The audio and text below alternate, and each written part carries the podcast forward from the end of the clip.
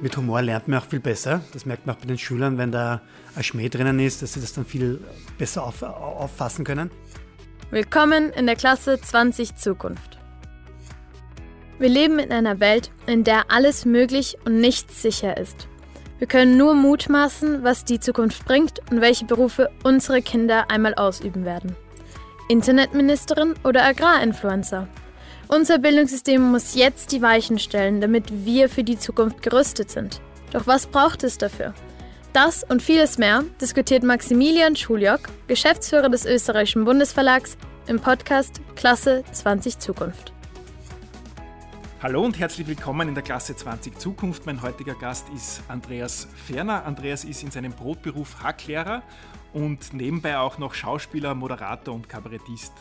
In seinen Bühnenshows gibt er lustige Einblicke in seinen Schulalltag und wird uns heute erzählen, wie man Humor und Schulalltag vereint und wie Humor das Schulsystem im Allgemeinen positiv gestalten kann. Lieber Andreas, herzlich willkommen. Wir freuen uns, dass du bei uns bist. Danke für die Einladung. Ich freue mich auch sehr, dass ich da sein darf. In deinem Kabarettprogramm sprichst du viel über deinen Alltag als Lehrer und bringst auch mit sehr viel Schmäh deine alltäglichen Herausforderungen auf die Bühne. Bist du der Meinung, dass man für den Schulalltag viel Humor braucht? Also auf jeden Fall ein Riesenvorteil für alle Beteiligten. Also erstens einmal, mit Humor lernt man auch viel besser. Das merkt man auch bei den Schülern, wenn da ein Schmäh drinnen ist, dass sie das dann viel besser auf, auffassen können. Aber natürlich ist dieser Schmäh auch eine, erzeugt diese gesunde Distanz zu Dingen, wo man sich vielleicht teilweise ärgert, wenn man Vorgaben bekommt von den Bildungsbehörden, die schwierig umzusetzen sind oder auch so die Herausforderungen sind, ja, Stichwort Corona oder auch Smartphone und so nicht geringer geworden. Das ist sicher, wenn man mit den Augenzwinkern drauf schaut, ist es sicher viel, viel leichter wieder für alle Beteiligten. Für die Eltern genauso, wenn die dann eine Nummer sehen über, über einen Elternsprechtag und einmal einen Spiegel bekommen, ja, vielleicht kann man auch mehr den Lehrer vertrauen und vielleicht ist nicht immer der Lehrer schuld, vielleicht hat auch einmal der eigene, das eigene Kind vielleicht was nicht so optimal gemacht. Und damit habe ich wahnsinnig gute Erfahrungen gemacht. Also das, das, äh, wie ich es jetzt auch schon gesagt habe, es ist auch ein, ein super Thema, weil es sehr emotional ist. Jeder hat Bezug und das ist natürlich wahnsinnig dankbar. Und ich als Lehrer kann natürlich da wirklich ganz authentisch aus erster Hand darüber berichten. Super Geschichte. Das heißt, du bist ein lustiger Lehrer, weil oft sagt man, dass Kabarettisten in ihrem Privatleben gar nicht lustig sind. Ja, das ist gemischt. Ich meine, ich glaube, dass dieser Hintergrund dieser Aussage ist eigentlich, dass man nicht damit rechnen äh, darf, dass Leute, die auf der Bühne die ganze Zeit lustig sind, dass sie privat auch die ganze Zeit lustig sind. Weil am Ende des Tages ist es ein Job. Ja? Du, du gehst mit der Prämisse auf die Bühne, Leute zu unterhalten, eine wahnsinnig schwierige Prämisse. Da musst du wahnsinnig professionell arbeiten. Das heißt, man darf nicht automatisch. Aber dass jetzt alle Kabarettisten depressiv sind, ist eine Geschichte. Ich bin es Gott sei Dank nicht. Ja? Und äh, kann ich gar nicht bei meinem Leben, du hast es eh schon angedeutet, weil ich mache ja das Kabarett und Schauspiel gar nicht als Nebenjob, sondern es sind zwei gleichwertige Jobs. Das heißt, ich habe wirklich zwei Vollzeitjobs. Ich habe zwei kleine Kinder. Also ein sehr erfülltes Leben, wenn ich dann nicht mit, äh, wenn ich dann irgendwie, wie du sagst, ein depressiver Kabarettist wäre, würde ich das alles nicht schaffen. Du unterrichtest kaufmännische Fächer an der, an der Hack. Wie kann man kaufmännische Fächer lustig unterrichten? Na, man darf sich nicht so vorstellen, dass ich da jetzt im, im Klassenzimmer so wie im Kabarett die ganze Zeit den Kasperl runterreiße. Man muss sich eher so vorstellen, dass ich halt, ich komme halt vom Präsentieren her. Ich habe sicher einen großen Vorteil für die Schüler und auch für die Schule. Ich stehe schon ewig auf der Bühne. Einerseits als Schauspieler, Schauspielausbildung, als, als Kabarettist. Das heißt, Präsentieren habe ich sicher von der Picke auf gelernt und wenn ich äh, Vorträge mache, egal welche jetzt, auch eine normale Moderation oder Dings, dann ist automatisch eher immer mit Schmäh und, und, und locker. Und das ist sicher ein Vorteil für den Unterricht, aber man darf sich jetzt nicht vorstellen, ich mache BWL-Kabarett. Ja? Also ich bringe den BWL-Stoff, Betriebswirtschaft, und das mache ich halt in meiner sehr lockeren, launigen Art, weil ich halt präsentieren liebe und da kann ich den Schülern sicher auch am meisten mitgeben, sage ich ganz offen. Ja. Wie war das eigentlich in deiner Vita? Warst du zuerst Lehrer, warst du zuerst Schauspieler, warst du zuerst Kabarettist oder wie hat sich das ergeben? Der böse Zungen behaupten, ich war schon immer Schauspieler. Nein, es war wirklich total parallel, weil es war bei mir, und das ist vielleicht auch interessant für, für diese Geschichte jetzt, äh, es war ein sehr langer Kampf, mir das zuzugestehen, äh, als Schauspieler und als Kabarettist zu arbeiten, weil es natürlich ein hochspekulatives Geschäft ist. Äh, sehr riskant, dass das aufgeht. Und, und das hat jahrelang gebraucht und habe dann 99 als Lehrer angefangen und 2000 als Kabarettist. Es war immer parallel, wobei die Idee über Schule und Bildung Kabarett zu machen, ist erst 2013 war aber sicher mit Abstand meine beste Idee als Kabarettist, weil dieses Thema halt eingeschlagen hat wie eine, ja, also extrem gut fährt. Ja. Stichwort Emotion, Stichwort starker Bezug von jedem. Ähm, welche Ähnlichkeiten gibt es denn sonst noch so ähm, zwischen dem Lehrerberuf und dem Beruf eines Schauspielers oder Kabarettisten? ich habe einen Satz im Kabarett, da sage ich ja so, ich, äh, ich bin Lehrer und Kabarettist. Böse Zungen behaupten also, ich mache den ganzen Tag das Gleiche. Ich stehe vor Leuten und rede deppert. Nein, also die Parallelen sind sicher, dass du vor strengem Publikum, und die Schüler sind sicher einer der strengsten, also das strengste Publikum, das meine ich jetzt durchaus auch anerkennend, ja, also durch die moderne Mediennutzung sind die sicher die anspruchsvollsten, sicher viel anspruchsvoller als Erwachsene. Äh, du musst vor strengem Publikum Inhalte exzellent vermitteln können. Und da ist es sehr ähnlich. Ja? Und wie ich auch vorher schon gesagt habe, beide Berufe profitieren sehr stark voneinander. Nicht nur, wie wir vorher gesagt haben, dass ich als Kabarettist natürlich super Stoff durch die Schule habe, auch umgekehrt eben. Äh, dadurch, dass ich Kabarettist bin und Schauspieler, ist natürlich die Bühne Schule, die eben vor dem strengsten Publikum der Welt eine, eine schwierige ist, für mich auch, äh, kann, ich, kann ich gut handeln, weil ich halt ein Präsentationsprofi bin. Also es ist, sind ganz große Parallelen. Ja? Bei dir haben eigentlich in den, in den letzten zwei Jahren beide Bühnen immer wieder mal zugesperrt, sowohl die Kabarettbühne als auch die Bühne an der Schule. Wie, wie, wie hast du deinen Unterricht gemacht in dieser Corona-Zeit im Distance Learning? Ja, also es war offen gesagt wirklich sehr hart. Oder sagen wir so, die positive Seite war, wir wurden sehr stark ins kalte Wasser gestoßen und der Digitalisierungsschub war frappant. Also ist auch sicher positiv, das hätte sonst vielleicht noch lange gedauert. Ja. Und was auch noch sehr positiv ist, die Schüler, die Lehrer, die Eltern, alle haben schätzen gelernt, wie gut Schule vor Ort ist. Ja. Also ich habe noch nie erlebt, also vorher hat es natürlich auch gegeben, aber jetzt in den letzten zwei Jahren, die Schüler haben salopp gesagt angefangen, Schule vor Ort zu lieben, dieses Zusammensein mit den Freunden, mit den Lehrern, dieses gemeinsame Arbeiten. Jeder hat dann gewusst, hey, das geht mir ab und das ist eigentlich sehr schön. Also das ist der positive Effekt. Äh, das Distance Learning muss man schon offen sagen, ist vielleicht eine radikale Meinung von mir, ist, äh, kann eine gute und wichtige Ergänzung sein.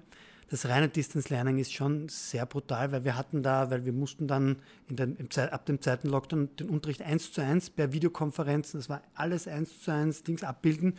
Und wenn du das sieben Stunden Distance Learning machst, ist für alle Seiten. Also ich meine, da verstehe ich die Schüler, die da sieben Stunden da äh, mit Lehrstoff per Computer berieselt werden. Und selbst wenn der Lehrer noch so leidenschaftlich das macht, aber auch als Lehrer, weil die Schüler haben sich natürlich dann teilweise auch ausgeklingt und dann sitzt du da vor schwarzen, äh, also vor einem Bildschirm. Und sprichst ja, genau, Bildschirm. Sprichst, sprichst gegen einen Bildschirm, wo halt dann, man kann da nicht, teilweise nicht, aber wo halt dann nichts zurückkommt oder sehr zögerlich und dann ist halt immer irgendeine Kamera kaputt oder ein Mikro kaputt, wenn man dann fragt, wieso hast du dich nicht gemeldet, weil ich habe natürlich schon geschaut, dass ich die Leute stark einbaue, aber sie driften halt nach einiger Zeit doch weg und ich meine, ich, ich liebe es, vor der Kamera zu sein, salopp und es sollte mir liegen, aber es war es war sehr, sehr hart für alle Beteiligten. Ja. Und die Eltern waren natürlich auch sicher froh, wenn die Kinder auch wieder vor Ort lernen konnten und jeder in Ruhe arbeiten konnte, ja, selbst wenn man weiter Homeoffice gemacht hat. Ja. Du, hast es, du hast es vorher schon angesprochen, ähm, die Digitalisierung hat einen Vorschub bekommen durch Corona, ähm, natürlich auch in den Schulen, natürlich auch im Bildungswesen. Wie digital ist denn dein Unterricht schon, abseits vom Distance Learning? Naja, es ist, ist schon, also ich meine, um offen zu sein, vorher war Teams für uns kein Thema. Ja. Jetzt wird da noch immer äh, einiges drüber erledigt. Also einerseits eben als Ergänzung, ja, wenn da äh, die Kommunikation ist extrem stark über, über Teams. Ja. Man, man, man, ladet dort die ganzen Sachen hoch und so weiter. Also das Analoge wurde da schon zurückgedrängt. Du bist im Klassenzimmer, dort unterrichtest, aber das ist halt eine optimale Ergänzung. Sehr stark halt in der Kommunikation. Ja mit Unterlagen, mit, mit, mit Nachrichten, mit, ja, dass man noch irgendwas braucht oder so. Also es ist schon, und ich meine, wir mussten, wie du eh richtig sagst, immer wieder mal ja äh, auch, auch, auch zeitweise da zurück, sei es jetzt, dass eine, eine Klasse halt äh, im Distance Learning ist, weil halt zu viele Corona-Fälle in einer Klasse sind. Das heißt, wir haben ja das immer wieder drinnen. Ja. Also es hat einen fixen Bestandteil bekommen, wenn auch einen weniger geliebten, als man glaubt, äh, als Ergänzung gut. Ähm, aus skandinavischen Ländern wissen wir, dass der Lehrerberuf dort ein sehr angesehener Beruf ist. Bei uns war das ja nicht immer so. Man hat aber schon den Eindruck, dass diese Corona-Zeit auch damit etwas gemacht hat, weil plötzlich Eltern schon ein bisschen mehr Einblick bekommen haben, was es heißt, Schüler zu unterrichten, äh, was es heißt, äh, Schüler dazu zu bringen, Schülerinnen dazu zu bringen, zu lernen, ähm, haben viele Einblicke in den Schulalltag bekommen, weil sie zum Teil auch daneben gesessen sind. Und also ich habe gefühlt schon, schon gespürt, dass da einiges an Wertschätzung aufgebaut worden ist. Siehst du das auch so? Ich sehe es auch hier gemischt. Also so in der Anfangsphase gebe ich dir ganz recht, dass eben dieser Effekt eingetreten ist, okay, die, die Eltern kriegen da einfach mehr mit, äh, was die Lehrer wirklich leisten, ja, und dadurch ist die, die Wertschätzung, die Anerkennung größer geworden. Ähm, mit der Zeit ist es dann, glaube ich, wieder ein bisschen umgesprungen, wie halt dann das Homeschooling länger war und so von wegen, ja, und jetzt müssen wir da alles machen und äh, sehr gemischt. Ich meine, du führst mich gleich zu einem sehr spannenden Punkt, weil es geht auch um die, um die Zukunft. Ich glaube, dass das halt auch einer der ganz wichtigen Ansatzpunkte ist. Man kann nicht einerseits sagen, ja, Bildung ist so super wichtig, aber die Leute, die Bildung vermitteln, sind quasi, werden halt nicht wertgeschätzt. Das heißt, da kann Österreich, auch wenn es jetzt, ich gebe dir recht, zum Teil ein bisschen besser geworden ist, sicher noch einiges machen, weil die, die, Länder, wo wir immer, die wir als Vorbild hernehmen, ja, der, der, der Stand des Lehrers ist dort wirklich, das sind wahnsinnig äh, wertgeschätzte, anerkannte, respektierte äh, Personen, weil man sagt, okay, Bildung ist wichtig, die das Bildung vermitteln, sind natürlich auch wichtig und müssen dementsprechend behandelt werden. Siehst ja? du dich auch ein bisschen so als Botschafter deines Berufsstands, wenn du rausgehst auf die Bühne, wenn du Kabarett spielst? Ja, sehr stark. Ja. Also ähm, das Kabarett ist eigentlich aus dem heraus entstanden. Ich mache schon ewig Kabarett und seit erst 2013 eigentlich zum Thema Schule und Bildung. Es ist ein bisschen daraus entstanden, dass ich, ich lehne mich jetzt sehr weit raus, dass ich halt schon das, den Eindruck hatte, dass in der Gesellschaft und auch in, der, in den Medien die Lehrer und die Schule sehr schlecht wegkommen ja, und, und da sehr viel, ich sage es jetzt so brutal, auch, auch Lehrer-Bashing. Viele Leute nehmen halt noch ihre eigene Schulzeit her, wissen gar nicht mehr, dass sich in den letzten 30 Jahren vielleicht schon sehr viel verändert hat oder in den letzten 40 Jahren. Und es war below the line äh, eigentlich so ein, ein Kabarettprogramm, um die andere Seite mal aufzuzeigen. Ja? Natürlich schon auf sehr humorvolle Art und Weise. Und natürlich ist mein Ansatz immer als Kabarettist, es müssen alle drankommen. Also bei, bei, mir wird man nicht finden, es werden jetzt quasi nur die, die Schüler veräppelt oder nur die Eltern. Es werden alle durch den Kakao gezogen, ich glaube, das ist auch einer der Erfolgskriterien. Aber es war schon auch, um aufzuzeigen, okay, hm, heute gibt es vielleicht ganz neue Herausforderungen wie Smartphone, wie zum Beispiel halt eine Erziehung, die es dann teilweise in der Schule auch nicht so leicht macht, wenn dann eben Bildung oder Lehrer nicht so respektiert werden und du trotzdem da dein Ding durchziehen solltest, laut Schulbehörden. Also ja, das, ich komme aus dem politischen Kabarett. Hier war quasi die, die, die Botschaft, ja, Schule und Lehrer sein ist heute anders. Schaut sich das mal an, auf sehr humorvolle Art, aber es gehen dann viele nachher raus und sagen, ja, eigentlich, das habe ich noch gar nicht bedacht und, und es hat sehr lustig, aber eigentlich auch sehr ernst und zum Nachdenken. Und das ist eigentlich der Ansatz für mich vom Kabarett. Es soll zwar unterhalten, aber es soll auch irgendwie zum Nachdenken bringen. Ne? Ich glaube, das Thema Smartphones, das bewegt dich, weil du hast es ja auch in deinem neuen Kabarettprogramm immer wieder drinnen. Du sagst, die, die, die Kinder und Jugendlichen schauen den ganzen Tag auf ihr Smartphone, sind eigentlich immer und überall erreichbar. Stört das den Unterricht? Ähm, hast du das Gefühl, dass auch ähm, Schülerinnen und Schüler tatsächlich äh, digital kompetent sind oder können die einfach nur mit ihrem Smartphone umgehen? Ähm, was, wie, wie, siehst du das? Verstehen die, was in dieser digitalen Welt vor sich geht, wie ein Algorithmus funktioniert, was passiert, wenn man ein Foto irgendwo postet? Ja, also im, im, aktuellen Programm ist es sehr stark Thema. Ich sehe das Smartphone sehr problematisch. Ich meine, dass das Smartphone grundsätzlich ein super wichtiges Gerät ist, das auch für mich beruflich sehr wichtig ist, dass die Schüler durchaus mit den digitalen Medien teilweise sehr gut umgehen können, teilweise sogar auch besser als die Lehrer. Ja, sie sind damit aufgewachsen, sind wirklich Digital Natives. Ja, alles gut und schön. Nur wie du richtig sagst, und wir sehen das ja auch in der Erwachsenenwelt, ähm, ein Smartphone ist halt ein ständiger Aufmerksamkeitsabzieher, ein ständiger Unterbrecher. So, jetzt haben wir die Situation, wir kennen das auch von Konferenzen bei Erwachsenen. Du bist im Klassenzimmer, das sind 30 Schüler, jeder hat ein Smartphone. Sobald ein Smartphone hier liegt, zerstört es die Aufmerksamkeit. Ich habe mal wirklich, das habe ich mir abgeschaut von einem amerikanischen Professor, einen Test gemacht. In einer Stunde haben wir ganz bewusst alle die Smartphones auf den Tisch gelegt, 30 Schüler, jeder hat das aufgedreht und wir haben geschaut, wie viele Unterbrecher kommen rein, wirklich auf allen Kanälen und sie haben ja alles aufgedreht. Ja? Also die Social-Media-Kanäle von WhatsApp über, über also wir, Anrufe sind fast gar nicht reingekommen. Äh, und, und da waren, also ich, ich weiß es nicht mehr genau. Jugendliche überhaupt noch mit einem Smartphone? Mm, ja, also das kommt eher selten vor. Das ist wirklich, also die Anrufe waren das wenigste. Es war ja von Instagram Benachrichtigungen, WhatsApp, es waren TikTok-Videos und Dings. Es ist über 300 äh, Sachen reingekommen. Und da gibt es ja auch eine wissenschaftliche Studie, dass wenn du durch einen Unterbrecher, Smartphone abgelenkt wirst, brauchst du sieben Minuten, um wieder dort zu sein, wo du eigentlich warst. Jetzt rechne mal aus. 300 Unterbrecher, sieben Minuten brauchst du in meinen 50 Minuten Unterricht. Also, ähm, sobald die Handys präsent da sind, bin ich der Meinung, dass sie den Unterricht sehr stark stören. Man kann schon, wie man sagt, das einbauen im Unterricht, nur was hast du dann? Recherchiere was, alles gut, aber dann ist es einfach da. Und sobald es da ist, du kannst ja Jugendliche beobachten, es passiert ständig was. Die, die, die kleben da es ist wirklich ein, ein Suchgerät. Und ich meine, es, ist, es sind ja nicht die jungen Menschen allein. Ich kenne das ja von Erwachsenen genauso. Ja? Also man sagt ja manchmal auch, man soll ja die Zielgruppe dort abholen, wo sie ist. Und wenn sie am Smartphone sind, hat sie schon mal dran gedacht, Influencer zu werden und deinen Unterricht so zu gestalten. Würde auch irgendwie zu deiner Karriere als Kabarettist und Schauspieler passen. Ja, es ist eh lustig, dass du das sagst, weil ich habe auch den Scherz quasi während der Lockdowns, waren wir Lehrer alle Influencer, weil wir da... Ja, also ich unterhalte gerne die Leute und, und es wäre showbusinessmäßig nah, aber ja, also ich, ich, bin schon durchaus bei dir, dass man äh, Lerninhalte über diesen Weg sehr gut aufbereiten kann und das sehr gut, äh, sei es jetzt, du machst jetzt Unterricht zum Thema Be Betriebsgründung und du machst da wirklich so äh, launige, kurze Einheiten, ich habe da auch so Sachen kreiert, super. Aber ich sehe es halt auch trotzdem wieder ein bisschen so als Ergänzung, weil am Ende des Tages, wenn du willst, dass sie das wirklich halt lernen, muss es in irgendeiner Form abprüfen, sollte in irgendeiner Form eine Struktur drinnen sein.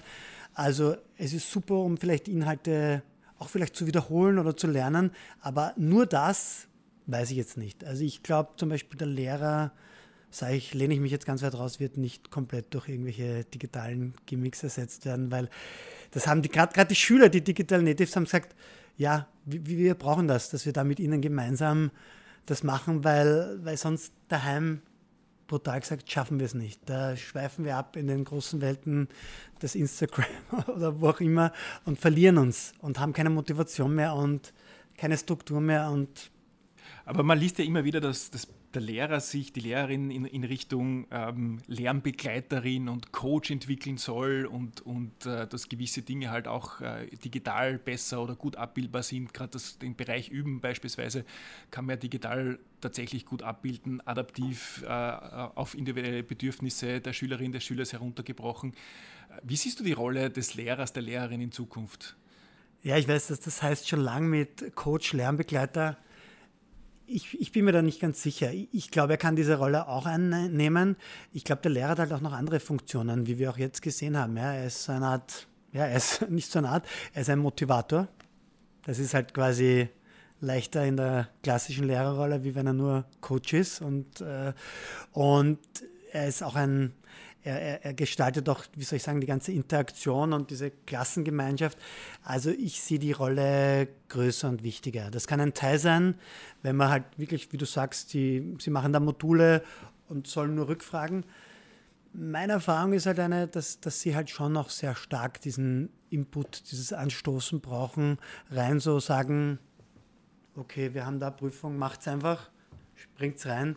Also die haben das schon sehr gern, dass sie die Dinge auch äh, mehr vorgekaut bekommen, dass sie diesen Menschen wirklich da haben, äh, der ihnen dann ganz konkret die Fragen äh, beantwortet, der noch einmal diesen Stoffinput auch selber gibt. Also ich habe das Gefühl, gerade jetzt, dass die Lehrer, und da bin ich ganz bei dir, mehr denn je gefragt sind, gerade bei den Schülern. Also bei den Schülern ist, glaube ich, unsere Rolle wirklich besser geworden, weil sie gemerkt haben, stärker gemerkt haben, was sie an uns haben, wie sie allein daheim gesessen sind. Aber in Wahrheit sagt das ja auch jede Studie, das Wirksamste im Unterricht ist die Lehrerin oder der Lehrer. Und ich glaube, das kann auch jeder aus seiner, aus seiner eigenen Erfahrung, aus seiner eigenen Schullaufbahn sagen. Dort, wo man einen guten Lehrer hat, da, da hat man irgendwie ein Faible auch für den Unterrichtsgegenstand. Das, das hat man ewig lang auch in Erinnerung. Da kann einen mitreißen, einfach nichts gegen diese Dings, das kann ein super Input sein. Und wie gesagt, ich arbeite selber gerade an solchen Materialien, aber, aber dieses dieses Mitreißen, diese Inspiration und vielleicht auch sogar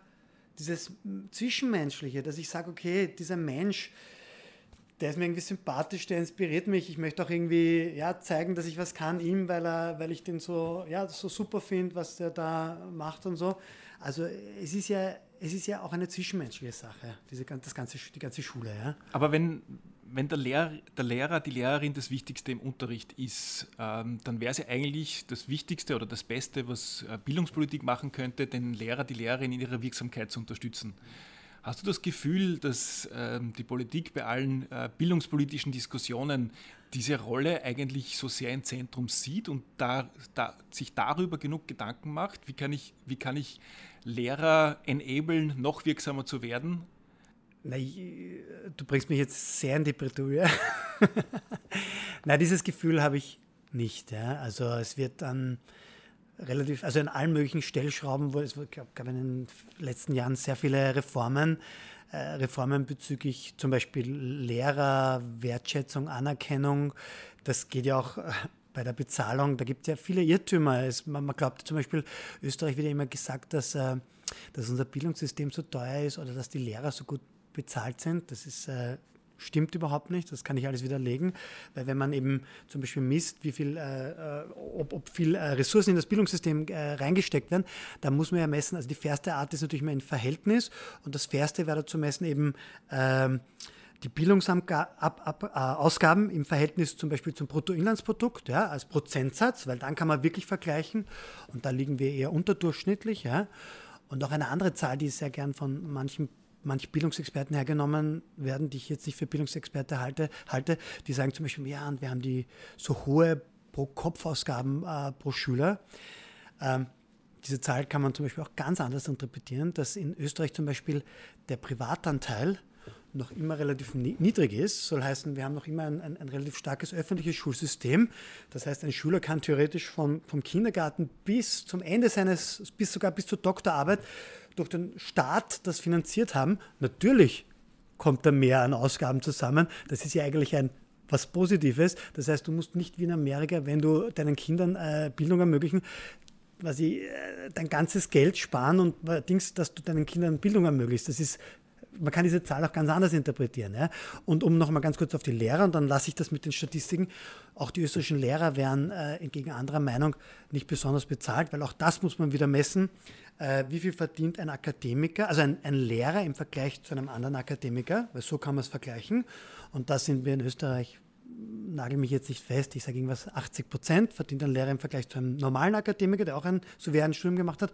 Und eben in diesen Ländern, die wir uns immer als Vorbild nehmen, ich nenne, das ist die größte Kritik, die ich an der Bildungspolitik habe, dieses Rosinen rauspicken. Wir wollen so gut sein wie diese PISA-Spitzenreiter, ich sage jetzt Südkorea, picken uns aber nur die Rosinen raus. Wir wollen nur die guten Ergebnisse haben, aber nicht, was es dazu äh, braucht, diese guten Ergebnisse zu haben. Eben Südkorea, ein Lehrer dort verdient 130 Prozent eines anderen, äh, eines normalen Akademikers, von der Wertschätzung und Anerkennung eines Lehrers will ich noch gar nicht reden, von der Wertschätzung oder Wichtigkeit der Bildung in diesen Ländern. Dort ist ja Bildung, die ordnen ja wirklich alles der Bildung unter.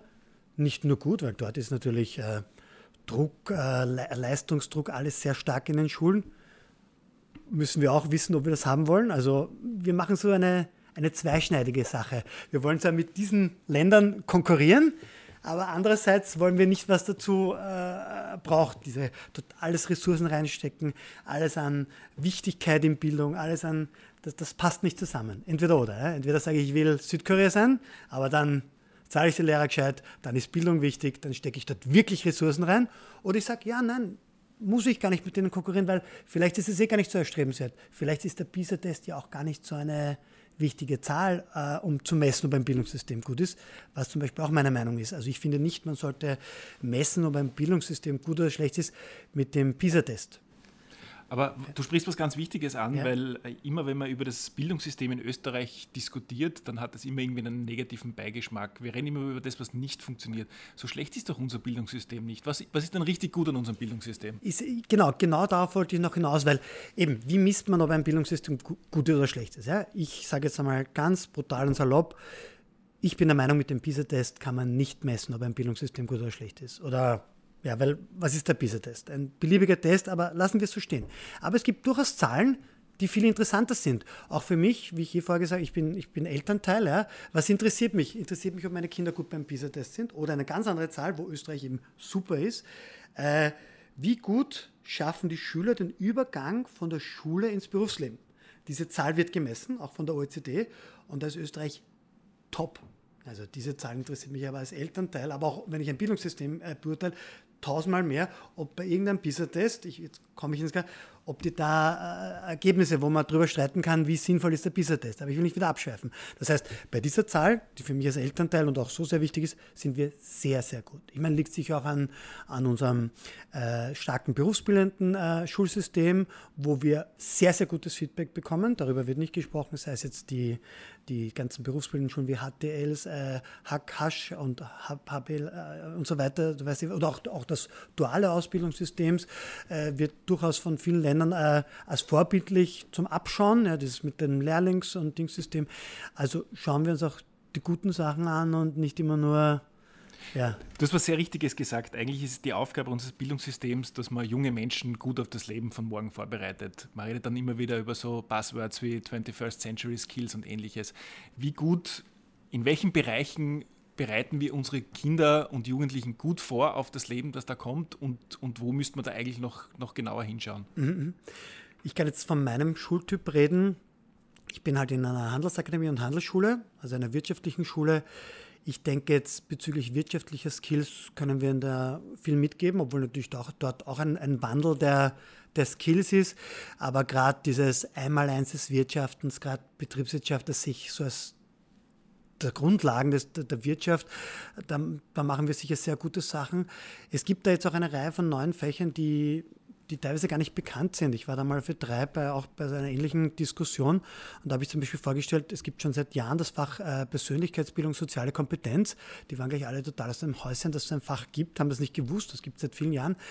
Ein tolles Fach, wo wir den Schülern zum Beispiel sehr stark so Dinge beibringen wie präsentieren, verkaufen, Bewerbung. Also das sind Skills, die werden sie in 30 Jahren sicher noch brauchen, wie man zum Beispiel seine Ideen, seine Produkte sich selber gut präsentieren kann.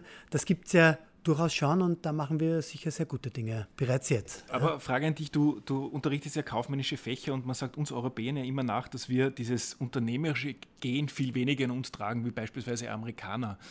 Ähm, was kann man da eigentlich tun? Naja, also das, das, äh, also der eine Schritt, da wird ja auch schon länger darüber geredet, dass man halt die wirtschaftliche Bildung schon auch mehr in die in alle Schultypen reinträgt. Ja? Da wird eh diskutiert, dass man Wirtschaftsbildung auch in die Gymnasien zum Beispiel reinbringt. Das wäre ein Ansatz. Hier durchaus, jetzt bin ich wieder bei euch, da könnte man zum Beispiel Unterrichtsmaterialien für alle Schulen, die halt zum Beispiel so eine Art Einmaleins des Wirtschaftens, zum Beispiel den Businessplan auf launige Art und Weise, was man da alles gestalten muss, abbildet. Äh, es wird da ja auch viel gemacht. Es gibt ja die Übungsfirmen, es gibt die Juniorfirmen, das sind alles so solche Sachen. Aber ich meine, du hast schon recht, die, die Amerikaner haben halt auch eine andere Einstellung zum Scheitern und zu, zu Fehler. Das ist in Europa sicher noch sehr, ja, da, da hast genau einen Fehler. Wenn du einmal scheiterst, dann bist du mehr oder weniger weg vom Fenster das animiert natürlich nicht so sehr, es zu riskieren. In Amerika ist eher so, okay, er ist gescheitert, ist wieder aufgestanden und cool, dass er es beim zehnten Mal geschafft hat. Ist für eine unter, äh, erfolgreiche Unternehmensgeschichte brauchst du dieses Scheitern. Genau, genau. Also, also, es ist, ich bringe meinen Schülern auch immer bei und, und da ist sicher auch ein Vorteil, dass ich eben nebenbei Unternehmer bin, eben als Kabarettisten, Schauspieler, das Unternehmer zu sein, ja, es ist ein ständiges Risiko, es ist ein, du hast Erfolge, du hast Niederlagen und du musst halt dich verbessern, weiterarbeiten und, und, und wieder aufstehen. Und ich bin schon tausende Male hingeflogen. Ja. Es klingt jetzt so dramatisch, rocky-mäßig, aber es ist die Wahrheit und da kann ich Ihnen sicher auch viel mitgeben. Ja. Aber denkst du, es macht dich zu einem besseren, erfolgreicheren Lehrer, dass du auch außerhalb der Schule etwas hast, was du, was du beruflich machst? Dass du jetzt aus diesem Universum Schule auch, auch ein bisschen rauskommst? Ich persönlich glaube das sehr stark, weil ich in einer kaufmännischen Schule kaufmännische, unternehmerische Fächer äh, unterrichte, beibringe. Naja, also es heißt immer, man soll auch Leute aus der Praxis, Experten, wer, wer kann jetzt, äh, da geht es stark um das Thema Unternehmensgründung, Betriebswirtschaft, naja, wer soll das besser aus erster Hand berichten als jemand, der selber ein Unternehmen hat, der das alles durchmachen musste oder konnte oder durfte. Also von dem her sehe ich das sehr, sehr positiv. Und da auch wieder was Positives zu sagen, meine Schüler wissen das sehr zu schätzen und, und, und, und man merkt schon so, bei welchen Themen kommen sie sehr stark. Bei dem zum Beispiel, weil die durchaus, also da gibt es schon auch äh, Entrepreneurship-Denken bei, bei einigen der Schüler. Das finde ich wirklich durchaus beachtlich. Sie haben irgendwie Modelabels und so, ja. Und, und äh, jetzt bin ich kurz abgeschweift. Nein, also ähm, um es abzukürzen, also ein Unternehmer kann da sicher sehr viel mitgeben. Jetzt weiß ich nicht mehr, was ich sagen wollte. Egal. Aber es ist ja vielfach so, dass man irgendwie immer die Schule von der Gesellschaft getrennt hat oder trennt und das immer so tut, als wären das zwei, zwei äh, unterschiedliche Dinge. Aber eigentlich müsste man die ja viel näher zusammenbringen. Man müsste ja, äh, die Schule ist nicht die Schule, sondern die Schule bereitet aufs Leben vor. Das heißt, es muss das Leben ja auch irgendwie an der Schule stattfinden. Wie kann man das näher zusammenbringen? Ja, ich meine, da bin ich insofern halb der falsche Ansprechpartner, weil in meinem Schultyp muss man schon sagen, ja. ich will jetzt nichts Dings, dadurch, dass wir eine berufsbildende Schule sind, ja, ähm, glaube ich, dass wir halt wirklich sehr nah dran sind. Ich meine, in unserem Ziele-Ding steht ja schon, die sollen nachher auch gleich arbeiten können und die kriegen eine Berufsausbildung. Ja, und äh, äh von, von, von dem her, und wir, wir haben zum Beispiel, ähnlich wie die HTL, jetzt seit Jahren das verpflichtende, äh, du musst Berufspraxis machen, ohne dem darfst du nicht mal zur Matura antreten. Also ich sage jetzt, und wir haben die Übungsfirmen, wir haben die Juniorfirmen, wo sie wirklich echte Firmen haben, wo sie halt den Kleinen schon ihren. Also wir sind da meiner Meinung nach sehr nah dran. Und ich bin ganz bei dir. Ähm, ich bin eben der Meinung, dass Schule, genau deiner Meinung, Schule soll fürs Leben vorbereiten, fürs Berufsleben, aber auch fürs andere Leben. Ja. Und deswegen noch Verbesserungsvorschläge, wäre es vielleicht sehr vernünftig, in dieser ganzen Bildungspolitik auch ein bisschen mehr die Lehrer mit einzubeziehen, weil die stehen halt trotzdem in der Klasse, die sind bei den Schülern, die sind in der Schule und da kriegst du halt schon mehr mit was geht, was geht nicht mit und die werden halt da wirklich, ich sage es jetzt brutal, teilweise sehr außen vor gelassen. Aber das ja. ist spannend, dass du das sagst. Wir, wir haben ja auch ähm, in diesem Podcast mit, mit Schülerinnen, Vertreterinnen ja. gesprochen. Die ja. Schülerinnen sagen immer, wenn über die Schule gesprochen wird, spricht man mit jedem, nur nicht mit uns. Du hast das Gefühl, dass auch mit Lehrern zu wenig gesprochen wird, mit Lehrerinnen zu wenig gesprochen wird. Ähm, ja, kann man gut nachvollziehen. Man redet immer über die Betroffenen, aber nie mit den Betroffenen. Wie könnte man Lehrer besser, besser einbeziehen in bildungspolitische Entscheidungen? Ja, also ich, ich sage es jetzt brutal leicht und ich meine, es ist ja auch wirklich schade, was man dann Ressourcen liegen lässt. Das sind ja, ich sage es jetzt so arg, die wahren Experten, weil sie halt jeden Tag im Klassenzimmer stehen. Genauso wie auch die Schüler wahre Experten sind. Die sind die ganze Zeit vor Ort. Ich meine, sicher brauchst du auch den Blick von außen und die ganzen Bildungsforscher halte ich sehr viel von ihnen, aber die stehen drinnen und die können wahnsinnig viel Input liefern. Da gibt es ja viele Möglichkeiten. Allein so keine Ahnung, dass man halt auch eben, wenn da wieder jetzt eine neue Reform gestaltet werden soll, ich sage jetzt irgendwas, Zentralmatura, ich meine, da wurden sie zum Teil, dass man da alle Beteiligten auch äh, und, und nicht nur irgendwelche jetzt kommt wieder der böse Kabarettist, irgendwelche Experten, die vor 40, 50 Jahren das letzte Mal in einem Klassenzimmer waren und glauben, sie wissen noch immer, wie der Hase läuft, genau läuft. Ja? Ich, also ich meine jetzt nicht die Bildungsforscher, von denen hatte ich wie ein Hauptmann, wie auch eine Frau Spielmann, war glaube ich gerade Das sind Leute, die sich wirklich wissenschaftlich, aber es werden ja da wirklich viele Leute mit einbezogen, wo man sich immer denkt, okay, warum ist der jetzt genau Bildungsexperte? Ich weiß jetzt gerade wieder sehr spitz, aber. Jetzt stell dir mal vor, der Andreas Ferner ist nicht nur Lehrer und Kabarettist, sondern er ist auch ähm, Bildungspolitiker, Bildungsminister. Was, was würdest du anders machen? Was, wo, wo würdest du ansetzen? Ja, also. Du hast vorher gesagt, mehr die ein, einbeziehen, die, die Expertinnen sind, die Schülerinnen, die ja, Lehrerinnen. Genau, das eine ist, genau, die, die, die Lehrer, die Schüler ganz stark mit einbeziehen. Dann wirklich daran arbeiten, dass diese Wertschätzung, Anerkennung der Lehrer der Schule enorm steigt. Ja? Dann wirklich der Hauptansatz muss sein, Bildung, also es wird nicht mehr gesagt, Bildung ist so wichtig für uns oder das Wichtigste, es wird ja ständig überall kommuniziert, sondern es wirklich zu leben. Was meine ich damit? Wirklich sehr viele Ressourcen da reinstecken. Ja? Also seit Jahren, und das weiß ja auch keiner noch, eine Zahl, Österreich hat das wenigste Unterstützungspersonal in den Schulen. Also das sind jetzt von Sekretären äh, über, über ja, Psychologen, Sozialarbeiter, was man jetzt, jetzt hat man ja sogar medizinisches Personal gebraucht. Wir haben ja selbst die Corona-Management alles gemacht. Ja. Da sind wir am allerschlechtesten. Das heißt, Unterstützungspersonal. Das heißt, äh, die Leute, die mit Bildung zu tun haben, super zahlen. Weil man sagt immer, ja, und wir müssen, wir brauchen die Besten der Besten als Lehrer. Naja, schaffe ich das, indem ich den Lehrerberuf, indem ich die Schule die ganze Zeit runter mache, indem ich die Konditionen nicht besonders gut mache. Also ich komme ja, ich habe ja ursprünglich eine BWL-Ausbildung. Ich habe im Personalwesen genau das Umgekehrte gelernt. Wenn ich gute Leute haben will, wenn ich vielleicht sogar eine Auswahl treffen will, die wollen ja Auswahlverfahren machen, die müssen überhaupt erst einmal Leute haben genug, dass sie überhaupt auswählen können. Dann muss ich den Job attraktiver machen, dass sich wirklich viele junge Leute Lehrer werden wollen, weil sie denken, oh, cool, da, das ist ein anerkannter, und das ist ja ein, ein ganz toller, wichtiger Beruf. Was gibt es Sinnvolleres, als Menschen Bildung zu vermitteln? Außer jetzt vielleicht noch Arzt, Menschen zu heilen, aber sonst. Es ist ja grundsätzlich super, aber es seit Jahren ist, ja, die Lehrer und da wird nur drüber geredet. Also, es ist ja wie das Armengebet jedes Jahr vom Sommer und jetzt kommen wieder die Lehrer, die Ferien. Also, ist, äh, wo ich mir denke, hey, wollt ihr jetzt äh, äh, Lehrerauswahl treffen, viele Lehrerbewerber haben, ja, dann müsst ihr auch einen, einen attraktiven Job äh, anbieten. Ihr müsst äh, Wertschätzung anbieten. Ihr müsst äh, wirklich viele Ressourcen in die Schule, in die Bildung stecken. Nicht nur sagen, sondern wirklich, äh, wie ich vorher statistisch gesagt habe, das wären meine Ansätze als Bildungsminister. Ich glaube, da habe ich jetzt eigentlich eh schon. Also muss ich leider doch Bildungsminister werden. Aber, aber, aber danke für deine Brandrede. Wir haben äh, das an anderer Stelle auch schon mal in dem Podcast besprochen. Es braucht eine Employer Branding Kampagne für den Lehrerberuf, äh, ja. Lehrerinnenberuf. Da bin ich überzeugt davon, dass, dass da viel, viel Wahres dran ist. Wenn du deine eigene Schulzeit zurückdenkst, so lange ist ja noch nicht her, aber doch schon das eine oder andere Jahr, was hat sich in der Schule verändert? Ja, also was wir vorher schon gesagt haben, die, die, die Hauptgeschichte ist sicher mal das Smartphone. Das hat sich eine wahnsinnige Dynamik ausgelöst.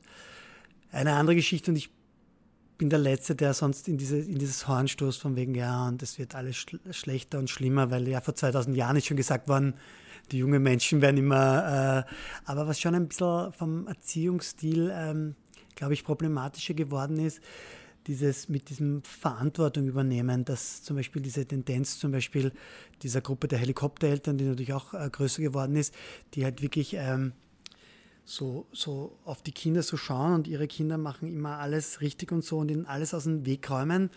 Ich glaube, dass man da den, den, den Kindern die falsche Message äh, gibt, weil eben, ich habe es einmal im Kabarett so salopp gesagt, früher, wenn ich schlecht war in der Schule, dann bin ich geschimpft worden.